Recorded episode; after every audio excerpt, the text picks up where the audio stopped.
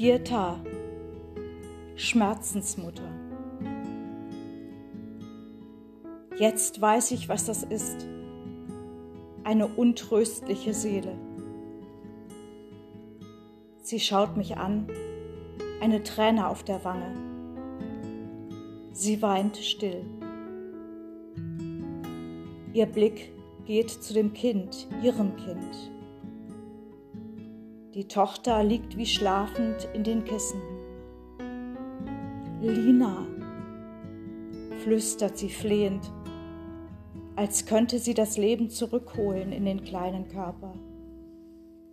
Lina, sagt sie noch einmal leise und streicht eine Haarsträhne aus dem blassen Gesicht.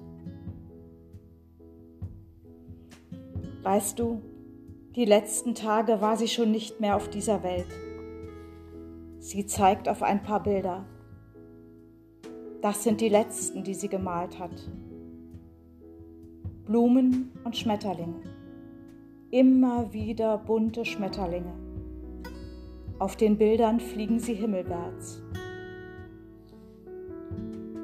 Eine Woche später stehen wir vor dem Sarg. Die Mädchen und Jungen ihrer Klasse haben Erinnerungen darauf gestaltet an die gemeinsame Zeit. Die Klassenfahrt, der Ausflug ins Schwimmbad, der Besuch im Tierpark. Schön, sie lächelt. Das hätte Lina gefallen. Sie war so voller Leben. Und das, ja, das bleibt.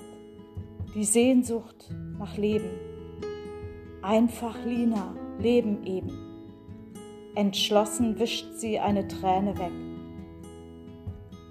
Am Grab lassen wir Luftballons fliegen, himmelwärts.